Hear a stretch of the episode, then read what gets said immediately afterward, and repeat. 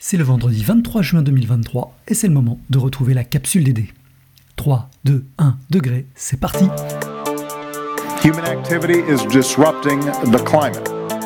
It came out looking like a donut. que même dans les pays les plus riches, euh, on n'est pas prêt au au climat d'aujourd'hui et sa variabilité. Vous pouvez bifurquer maintenant.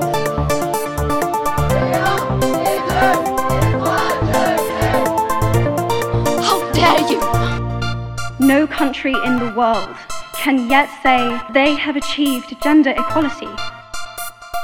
La capsule. Sans justice sociale, il n'y aura plus d'économie.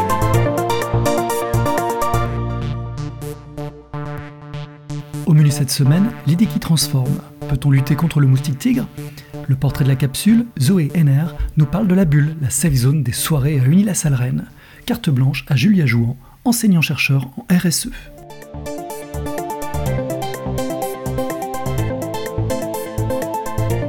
L'idée qui transforme. Qui ne s'est jamais fait réveiller la nuit par un bzzz Et oui, il a encore frappé le moustique. Cette semaine, pour l'actualité qui transforme, nous allons vous parler d'un sujet que nous connaissons toutes et tous, le moustique. Mais plus particulièrement le moustique tigre, un moustique avec des rayures blanches et noires qui fait de plus en plus parler de lui. Originaire des forêts tropicales d'Asie du Sud-Est, le moustique tigre a colonisé le monde grâce à la mondialisation. Il a été introduit en Italie en 90, puis en France en 2004. Il progresse en France et notamment avec nous via nos voitures. Il se déplace avec nous. Aujourd'hui, il est présent dans 71 départements. Le problème, c'est que les femelles peuvent nous transmettre des maladies inquiétantes comme la dengue, le chikungunya ou le zika. En effet, contrairement aux moustiques classiques, les moustiques tigres peuvent nous contaminer en nous piquant après avoir piqué d'autres personnes malades. Le moustique tigre s'est adapté à différents environnements et notamment aux villes contrairement aux autres moustiques en profitant de milieux favorables à sa prolifération comme les récipients remplis d'eau stagnante. Il est particulièrement invasif et résistant et son développement est notamment lié au changement climatique. Il résiste à la sécheresse et il a plus de gènes que les autres moustiques, donc plus de chances de survie. Le dérèglement climatique, il favorise son développement pour plusieurs raisons. D'abord parce qu'il étend l'aire de distribution des moustiques. En plus, et surtout, parce que l'augmentation de la température a un double effet sur lui. D'une part, plus il fait chaud, plus son cycle de développement de l'œuf à l'adulte se raccourcit. Entre 20 et 25 degrés, il dure entre 6 et 10 jours. Et à 28 degrés, il n'est plus que de 6 jours. Donc plus la température augmente, plus le moustique devient adulte rapidement. D'autre part, la vitesse de multiplication du virus à l'intérieur de l'insecte est augmentée sous l'effet de la température. Donc plus il fait chaud, plus vite il devient infectieux pour les humains. Alors vous vous demandez à quoi servent les moustiques? Ben, En fait les moustiques ils sont importants et notamment pour la chaîne alimentaire. C'est à la base de l'alimentation de beaucoup d'espèces. Les éradiquer ça nuirait à nos conditions de vie sur Terre. Mais alors, qu'est-ce qu'on peut faire pour se protéger? Euh, Les pesticides, ils feraient qu'aggraver les choses, pour les raisons que je viens d'évoquer juste avant notamment. Euh, la seule solution, ça va être d'empêcher, de les empêcher de se reproduire. Par exemple, euh, en fait, vider tous les endroits où on peut avoir de l'eau stagnante dans laquelle ils se reproduisent. Donc, par exemple, vider les coupelles de plantes euh, qu'on va avoir chez soi, ou alors les remplir de sable, rendre hermétiques les réservoirs de stockage d'eau, comme les récupérateurs d'eau de pluie, ou euh, faire attention à ce qu'il n'y ait pas d'eau stagnante dans euh, les gouttières ou dans les jeux pour enfants, ou en tout cas mettre de l'eau bouillante pour tuer les larves assez régulièrement. Il existe des pièges, mais ils ne fonctionnent pas à 100%. La solution la plus simple et efficace, ça reste la solution mécanique. Alors bon courage et bel été Le portrait de la capsule. Cette semaine, le portrait de la capsule est consacré à Zoé Henner, étudiante en quatrième année en génie de l'environnement sur le campus de Rennes et qui a cofondé la Safe Zone, appelée La Bulle. Eh bien bonjour Zoé, tu es étudiante en quatrième année à Unis-la-Salle Rennes et tu as cofondé la, la Bulle au sein de l'école. Qu'est-ce que c'est exactement? Ben, la bulle, en fait, c'est un espace lors des soirées qui a pour but euh, d'accueillir les étudiants et les étudiantes qui se sentent euh, en insécurité et qu'on a, a besoin d'un accompagnement, pourquoi pas de parler ou de se mettre en sécurité euh, s'il y a un événement euh, qui s'est mal déroulé lors de, de la soirée. Puis c'est aussi un endroit où on donne euh, des dispositifs euh, de protection, par exemple pour les oreilles, euh, si le son est trop fort, ou encore euh, des préservatifs, et ou si on a de la documentation pour orienter les, les- les étudiants, les étudiantes qui ont besoin d'accompagnement. D'accord. Et vous avez été plusieurs à, à créer cette safe zone. Euh, Qu'est-ce qui vous a poussé à la mettre en place? Qu'est-ce qui vous a animé? Alors c'est répondre à un besoin qui est présent. On sait que dans les écoles d'ingénieurs, il y a pas mal de, de, problèmes lors des beaucoup, divers événements festifs, et notamment pendant les, les week-ends d'intégration. Euh, donc l'idée c'était lutter contre les violences sexuelles. Et euh, du coup, ça a touché, euh, c'est un sujet qui, touche beaucoup aujourd'hui, on en parle beaucoup, et les étudiants et les étudiantes se sentent très concernés par la thématique. Et du coup, ils ont envie de, s'investir.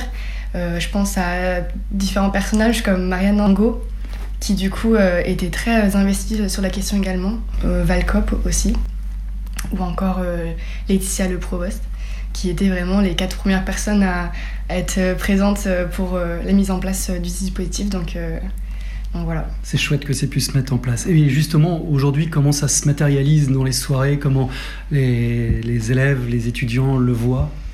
Alors on est euh, très proche du B2 parce qu'en fait on est, on est un club du B2 et donc c'est grâce à eux qu'on a une forte visibilité notamment. Et en amont des soirées ils parlent de nous et de l'emplacement où on va être euh, aux étudiants, aux étudiantes.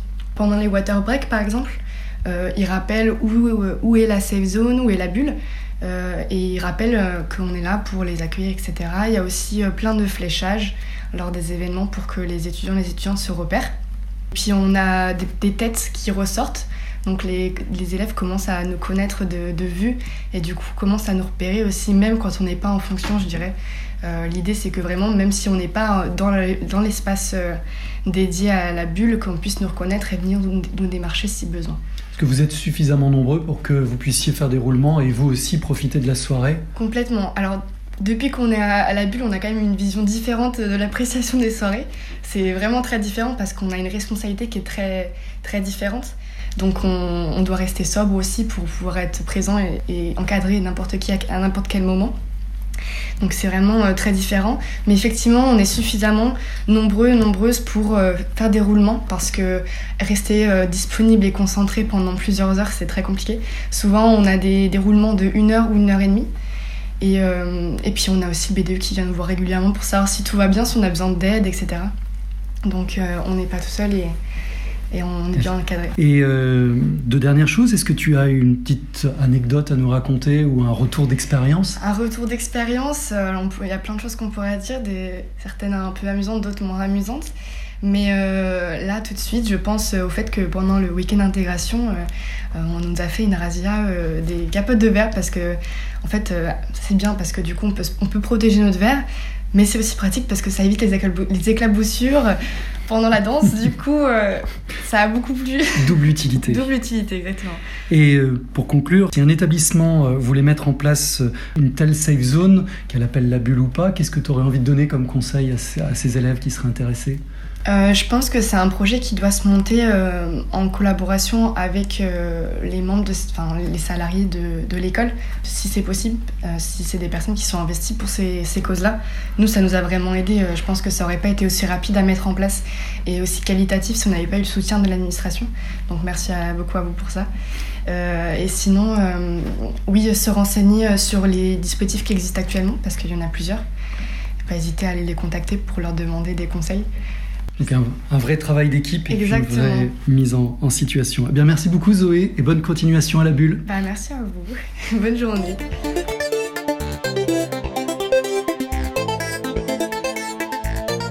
La carte blanche.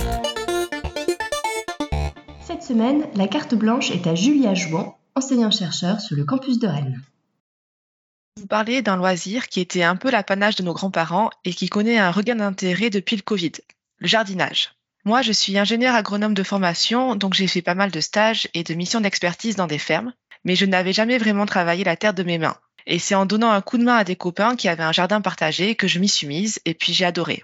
Pourtant, arracher des mauvaises herbes, faire des trous dans la terre, on ne peut pas dire que ce soit les activités les plus fun du monde, mais ça m'a plu.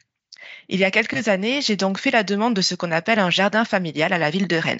C'est des petites parcelles que l'on loue à la ville. Il y en a tout autour de la rocade. Chacun a sa parcelle, donc ce n'est pas vraiment un jardin partagé, mais il y a pas mal d'entraide entre les jardiniers. Après quand même deux, ans d'attente, j'ai une parcelle de 200 mètres carrés alors que j'en avais demandé une seulement de 50 mètres carrés. Autant vous dire que c'est du taf, mais j'adore.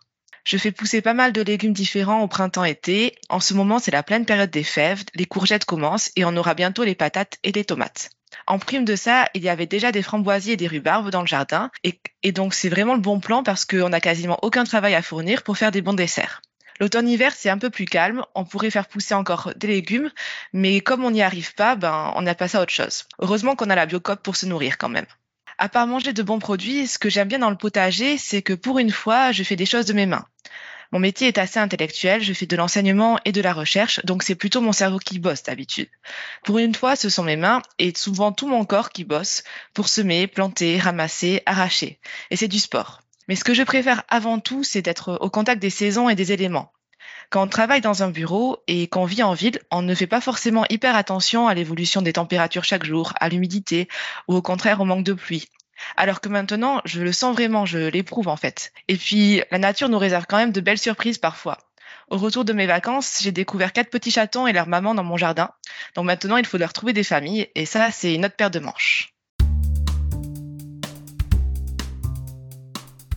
C'était La Capsule DD, le podcast de la durabilité dans l'enseignement supérieur. Merci à Zoé NR et Julia Jour pour leur participation, et ainsi que, comme toujours, l'équipe de la direction de la transformation écologique et sociétale du Salle, Nathalie, Iris, Cécile, Caroline, Thomas et Geoffroy. On se retrouve dans 15 jours. Et d'ici là, vous pouvez méditer ce proverbe Touareg la différence entre un jardin et un désert, ce n'est pas l'eau, c'est l'homme.